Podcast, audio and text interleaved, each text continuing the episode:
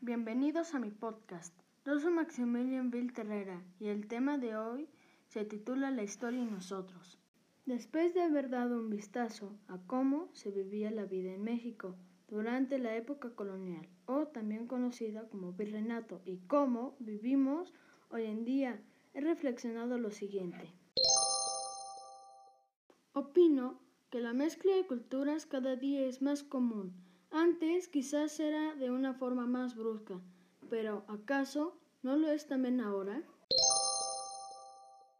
Me doy cuenta de las ventajas y desafíos que la mezcla de culturas significa y creo que lo que a mí más me gustaría es rescatar tradiciones, platillos y remedios caseros que poco a poco se han ido olvidando.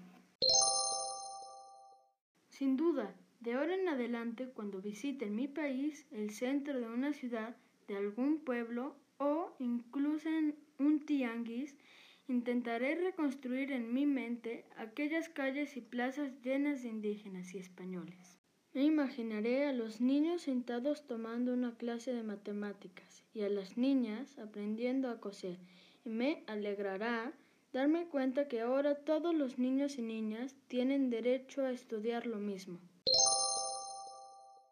Considero que México sería un país diferente si hubiera sido conquistado por otra nación y aún más distinto si los conquistadores hubieran sido los indígenas de aquella época. ¿Y tú qué opinas acerca de este tema? Me encantaría leer tus comentarios. No olvides suscribirte a mi canal para intercambiar reflexiones y conocimientos. Tschüss.